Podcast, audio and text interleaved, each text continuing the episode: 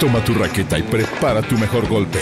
Acá comienza Ojo de Halcón, el podcast especializado en tenis con Carlos Madariaga y Benjamín Benzaquén.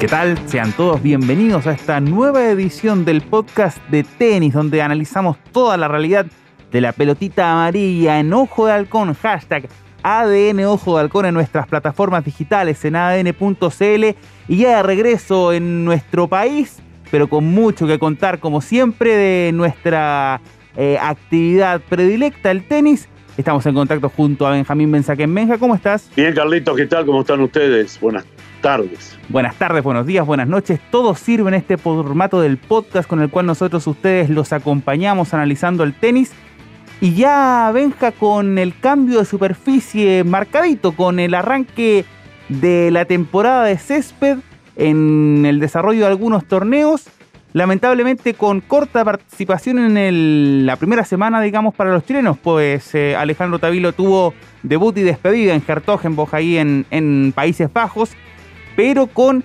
incipientes eh, participaciones. Por el lado de Garín, por ejemplo en Halle, al igual que Em, Tomás Barrios, que estará disputando las clasificaciones de aquel torneo en Alemania, y Tabilo que lo volverá a intentar, pero ahora en Inglaterra, en el ATP 500 de Londres. Se comienzan a mover de a poquito los chilenos ahora en una superficie que lamentablemente no, no nos es muy benigna. Bueno, no solo a los chilenos, a los sudamericanos, todos en general, ¿no? Sí, eh, es verdad. Eh, yo hacía un comentario días pasados en ADN Top Gear, después de haber hecho la cobertura del Abierto de Francia sobre arcilla, que ya se están empezando a disputar los torneos de césped y lamentablemente eh, veían los cuadros de los torneos, tanto de los Challengers había uno, como en los ATPs había también otro, la poca participación de tenistas sudamericanos, no solamente chilenos, como intentando alargar lo que más se pueda la temporada de arcilla. Eso es un error gravísimo, porque el césped, que no es nuestra superficie predilecta, que no es la que más nos gusta, me incluyo, pero que está en el calendario solo un mes al año, amerita que los profesionales también entiendan que en esa superficie tienen que, progresar, que jugar, que adoptarla a su adoptarla y adaptarla a su juego. Eh, pasa muy seguido, yo creo que pasa de toda la vida, no muy seguido. Esto de que los tenistas sudamericanos como que dicen, bueno, vamos por la plata, porque mucha la plata que hay en juego las cuatro semanas de césped en, Inglaterra, culminando, claro, en el abierto de Inglaterra, que este año además incrementó en un 11% sus premios, va a dar más de 50 millones de dólares en premios el abierto de Inglaterra. Eh, un poco para atentar a los jugadores, por supuesto. Claro, ah, considerando y, recordando que todavía se mantiene la decisión de que no haya repartición de puntos ATP en el Grand Slam. Claro, eh, eh, los rusos y, rusas, bielorrusos y bielorrusas todavía tienen que mantenerse expectantes para ver si el All Tennis, el, el, All, el All England Lawn Tennis and Cricket Club, como se llama técnicamente, eh, el club donde se hace el abierto de Inglaterra, eh, cambia un poco la actitud y la decisión de no dejar jugadores de esas nacionalidades de, la Europa del Este, que están en un conflicto bélico que a todos nos duele. Y si no la cambia, la ATP y la WTA, las dos asociaciones juntas, determinaron no darle puntos a los jugadores. Los jugadores y las jugadoras están en contra de esta actitud. Eso ya lo hemos dicho reiteradamente nosotros en nuestras salidas por ADN. Porque entienden que primero no, no los consultaron.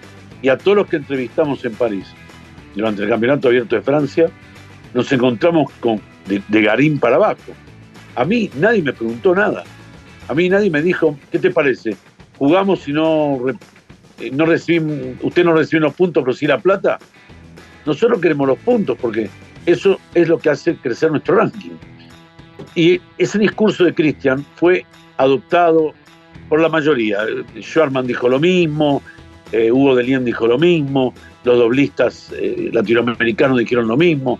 Es decir, ha habido un desacuerdo, Carlos, entre la ATP y sus socios respecto a cómo hacemos para defender a nuestros colegas de Europa del Este que no pueden jugar por esta cuestión política, tomada en parte por el gobierno británico. Absolutamente. Recordemos que en algún minuto se los dijo o se planteó la idea de que tuvieran que hacer alguna especie de declaración pública o firmaron una suerte de documento en la cual explicitaran su rechazo a, las acciones de Vladimir Putin y eso evidentemente que era un compromiso que Kachanov, eh, Rublev o Medvedev no están en condiciones de hacer considerando, bueno, las repercusiones que tiene en su país de origen. Entonces es una cuestión, es un arma de doble filo también muy, muy complicada para, para quienes están involucrados y que, bueno, eh, como están las cosas, no parece tampoco haber, Benja, mucho, mucha progresión en cuanto a, algún tipo de acuerdo. El, campeonato ya es a fin de mes, se acercan a pasos agigantados y, y no se ve que haya una solución al respecto y que va a perjudicar a muchos tenistas. Por ejemplo, a Cristian Garín, que tenía que defender una tercera ronda, que no va a poder contar con esos puntos. Lo va a perder. Exactamente. Djokovic también va a perder. Djokovic va a perder los 2.000 puntos que le competen por haber ganado el abierto de Inglaterra el año pasado. Sí. Si sumamos que perdió 1.650 puntos en París, Djokovic se va a encontrar cuando termine el abierto de Inglaterra sin 3.650 puntos. Que no, es, poco, no es poco. el mismo caso de Berretini, que fue finalista también, que hizo la gran cosecha de, su temporada, que fue bastante regular, pero que el tumbo de su pica ahí en Wimbledon, va a perder muchísimas unidades también. Claro. Ahora, volviendo un poco a lo fundamental, porque me fui un poco por las ramas con el tema de Wimbledon, que es un tema que a todos nos tiene muy, muy mal. A mí, porque yo entiendo que el deportista no tiene que pagar el pato, eh, por, los problemas. Es el pato de la boda, como se dice, Benja. No tienen por qué pagar el pato de este cuento. Son deportistas. No querés que jueguen con, la bandera de tu país, no le ponemos la bandera de tu país. No querés que si ganan el, el título aparezca un loco tirándoles una bandera para que muestren que son rusos. Nadie va a entrar a la cancha de darles una bandera.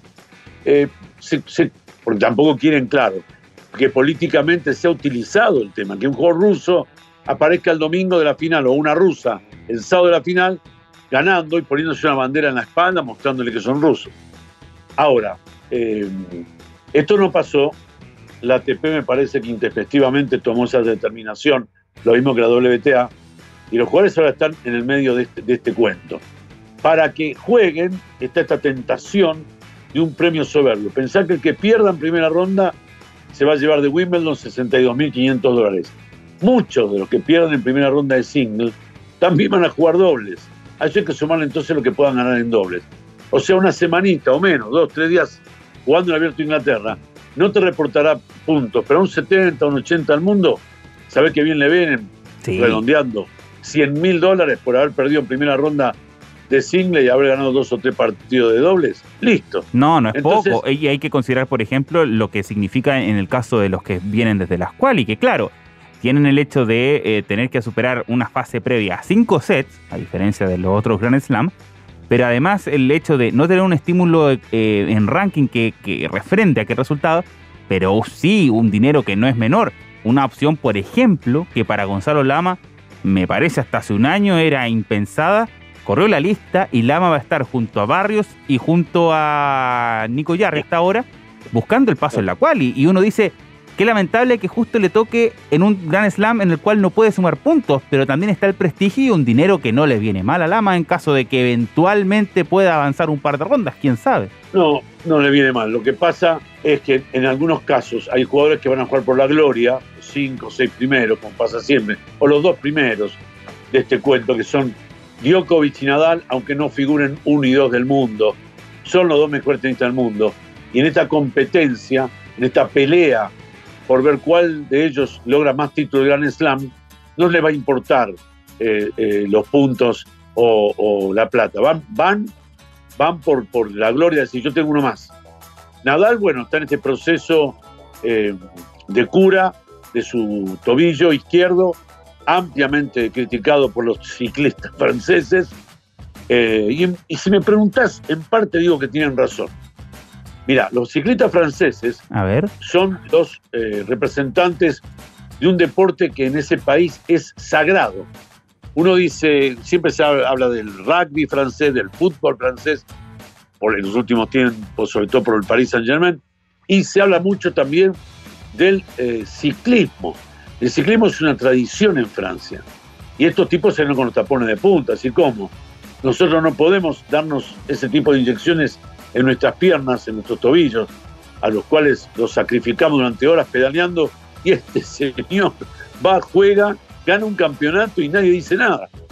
O sea, Nadal ahora está en un problema, que es primero curarse, y si se cura, eh, con esta cuestión donde él está tratando de darse, de infiltrar, no de infiltrarse, de que le pongan eh, una solución médica en sus nervios de la del pie izquierdo, está tratando de que eh, eso sea más positivo que operarse. Ahora, si esto le da resultado, él juega al Abierto de Inglaterra, ya lo dijo. Eh, llegará al límite, pero lo va a jugar. Si no da resultado, Rafa dijo que no sé si me voy a operar, porque como no sé cómo voy a quedar de la operación, y yo quiero mi salud, quiero disfrutar, mi salud, ahí, ahí podría hablarse también de un riesgo de que no juegue. Pero hagamos el, teatro de que juega. Juega, juega Dios.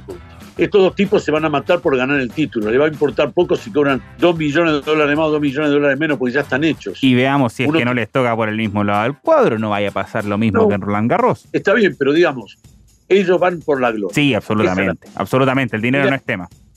Y la otra gloria, o no, no gloria, sino la otra, eh, digamos, la otra tarea es la de Nole, que fue muy alabado por sus colegas de profesión porque dicen que está haciendo un trabajo fantástico para ellos. Vos sabés que Nole hace dos años creó una especie de, asociación de tenis paralela. Así es. Que no, que no tuvo apoyo ni de Nadal, ni de Federer, ni de un montón de tenistas que en ese momento, si ellos hubieran dicho, nosotros vamos detrás de Nole, cuidado, eh, podría haberse planteado un tema ya relacionado con una división. ¿No pasará esto durante Wimbledon? Porque todavía no sabemos cómo va a terminar esta historia. Hay que ver si una semana antes nos dan el paso atrás las autoridades del Abierto de Inglaterra y determinan eh, que sí, que se juegue. Mira, eh, dio una muy buena idea. ¿Por qué no jugamos por la mitad de los puntos? Dijo. Juegan por la mitad de los puntos mil al campeón, 500 al subcampeón y el resto así hasta, hasta llegar a, la primera ronda. Pero que, haya puntos. Bueno, esa es una opción que yo me imagino en estas semanas previas, mientras se van juntando los torneos importantes ATP 500 como Queens y Halle, ¿eh? donde va a estar Garín en Halle, y, y ahí van a estar la mayoría de los que se están preparando para ganar el abierto de Inglaterra. Y son torneos además prestigiosos que entrega, son ATP 500, por el caso de, de Halle en esta semana que se avecina y en el ATP 500 de Londres. Son torneos prestigiosos, mucha tradición, todo lo que implica eh, campeonatos muy bien organizados con puntos importantes en su entrega. Y, y, el desafío sobre todo, Benja, en el caso de Garín, eh, que lo conversamos un poquito en algún minuto en, los últimos capítulos de Ojo de Halcón, eh, el desafío de refrendar todo lo bueno que hizo en, en, Roland Garros, dejando de lado la presión esta de tener que sumar los puntos que va a perder en Wimbledon, dejando aquello aparte, es como las sensaciones le regresan a, a Garín, que es un tema interesante, y que son sensaciones que, por ejemplo, uno observando a Tabilo en Hertogenbosch, uno quedó un poquito decepcionado de decir, aquí faltó algo, pero también no puede decir Tabilo recién viene volviendo a la actividad, recordando que se tuvo que, restar finalmente de, Roland Garros. Es verdad, Tabilo, para mi gusto, no, no era un examen este, el pobre estuvo larga, no sé si no fue más de un mes. más de un mes, sí, más de un mes. No fue, estaba listo para entrar al cuadro principal de Roland Garros, lamentablemente eh, no pudo hacerlo. Yo sé del dolor porque hablé con él y hablé también con, con su entrenador, con el Guille Gómez. ¿Y por qué no es primera estaba vez? Muy dolorido, estaba muy dolorido. Eh, para él era una ilusión, después de haber crecido tanto en el primer trimestre del año, darse el gran gusto de entrar directo a un torneo grande. Eh, bueno, la verdad que no tuvo suerte. Eh, para Cristian es una buena oportunidad la del torneo de Alemania, porque es un torneo grande. Él está muy bien, digamos las cosas por su nombre es otro tenis, es otra cosa. Aquí hay que agacharse mucho, jugar con efectos, eh, rápido, la pelota se, se baja. Volar un poquito. Y hay, hay que, eh, a ver, atacar y bolear si se puede. Sí. Sí se puede.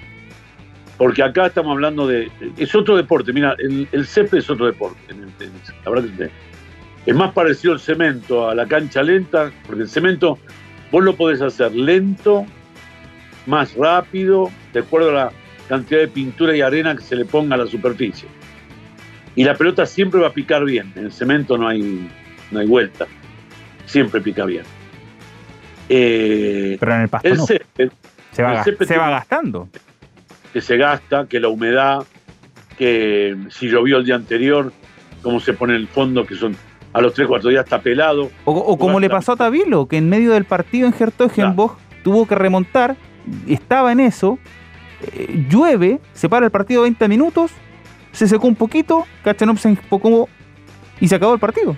También esas condiciones van marcando, independientemente de la concentración más o menos que tenga el tenista, pero también hay un factor ambiental que, que incide eh, importante en el, en el césped. Bueno, como en toda superficie también del tenis, obviamente. A mí, en todo caso, lo que me va, lo que más me va a hacer eh, sentido es ver que la actitud que tuvo en París se siga manifestando en estos partidos. Mental, física y tenística, la actitud de Cristian, que fue totalmente diferente a la que le pudimos ver en el primer trimestre y casi el final del año pasado.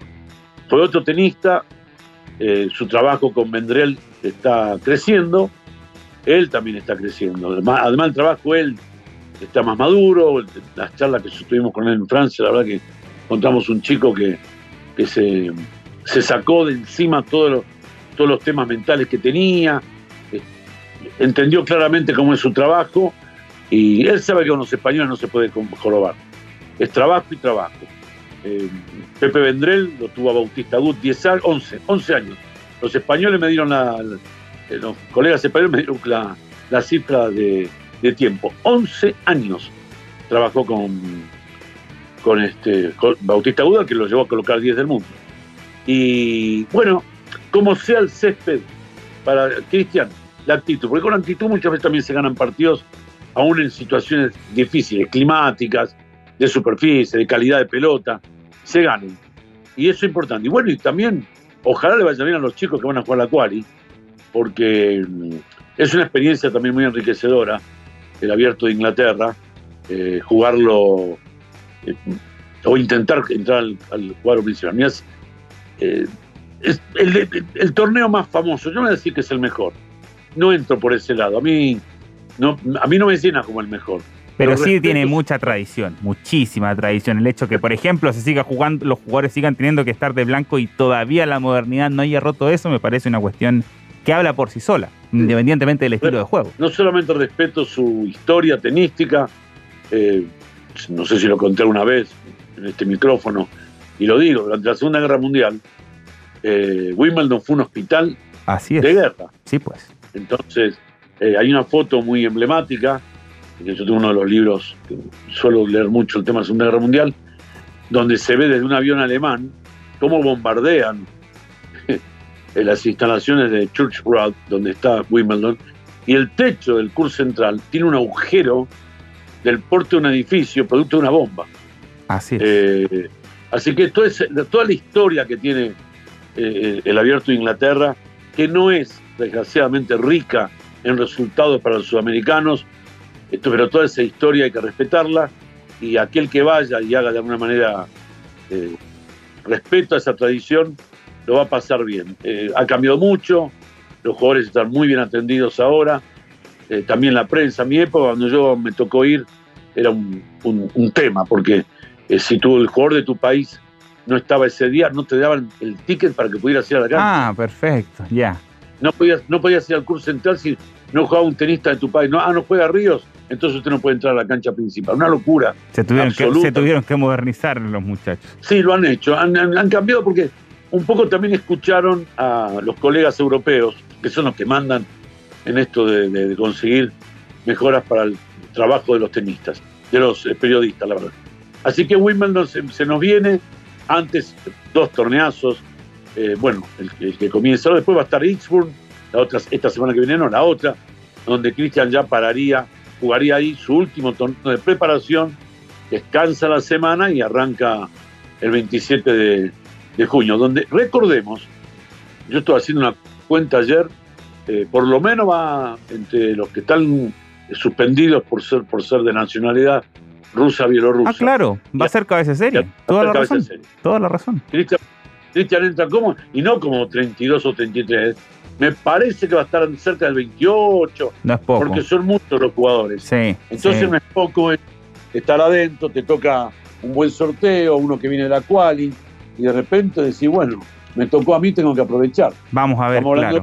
sí, por supuesto. Y, eso no deja de ser muy importante eh, para, para él, para arrancar con confianza eh, en un torneo que, repito, no es el nuestro, es difícil. Pero bueno, él tiene ya nivel para jugarlo. Eh, de hecho, lo ha demostrado algunas veces que en el césped pudo también pasar un par de rondas y, e ir para adelante. A ver si hacemos memoria. Medvedev no puede jugar. Rublev, eh, no puede jugar. Kachanov, Karen no puede jugar. Eh, ahí tenemos tres. Hay al menos tres. Yo diría bielorrusos no hay cabeza de serie. Pero, tenemos eh, jugadores lesionados. Aunque Berretini vuelve a la actividad después de mucho tiempo, fue el finalista año pasado, estaba entre los jugadores lesionados. hay tres o cuatro más que no van a estar en el campeonato, que están arriba de Cristian en el, en el ranking actual, y eso le va a dar a Garín la gran chance de, estar este, cabeza de serie seguro, lo doy firmado. Ahora, ojo, porque a veces vos sabés cómo es, los ingleses modifican el, las cabezas de serie de acuerdo a una estimación que ellos hacen cómo se comportó el tenista en el año anterior en los torneos de césped. Ahora, ahí lo, ayuda a, Garín, porque como tiene una tercera ronda, viene de su mejor resultado, así que tiene con qué defender al menos la designación. Sí, entonces eh, es, una buena noticia, sea Cristian, que no pudo ser cabeza de serie lamentablemente en París. Eh, bueno, ahora sí lo va a hacer en Wimbledon y eso es un aliciente para lo que, para lo que viene. Absolutamente. Respecto al tema, al tema que tiene que ver con, con el abierto, que ya lo, ya lo hablamos, eh, la semana que viene es Queens, ¿no? Sí. Perdón, no, la subsiguiente, porque ahora es eh, el ATP de Londres. Se juega en paralelo Queens y Eastbourne la subsiguiente. Perfecto. Ahí va a haber una reunión decisiva. Esta información me la acaban de dar hace pocas horas del ATP. Ahí va a haber una reunión muy importante y donde va a ser importante, además, que haya muchos representantes de los jugadores, que no dejen en, el armado de, la situación, de cómo lo resolvemos, tiene que haber muchos jugadores. Por ese lado eh, podría haber una solución al, actual conflicto que hiere realmente. Australia ya no lo tuvo a Djokovic. Eh, Wimbledon, ah, y ojo, Carlitos, porque en París se está hablando de un boicot. Y el boicot era no ir. Sí, no jugar. Ah, eh, se, especuló en algún minuto, pero no, no quedó muy claro si es que eso se iba a profundizar o no. No, lo que pasa es que algunos jugadores hicieron este cálculo.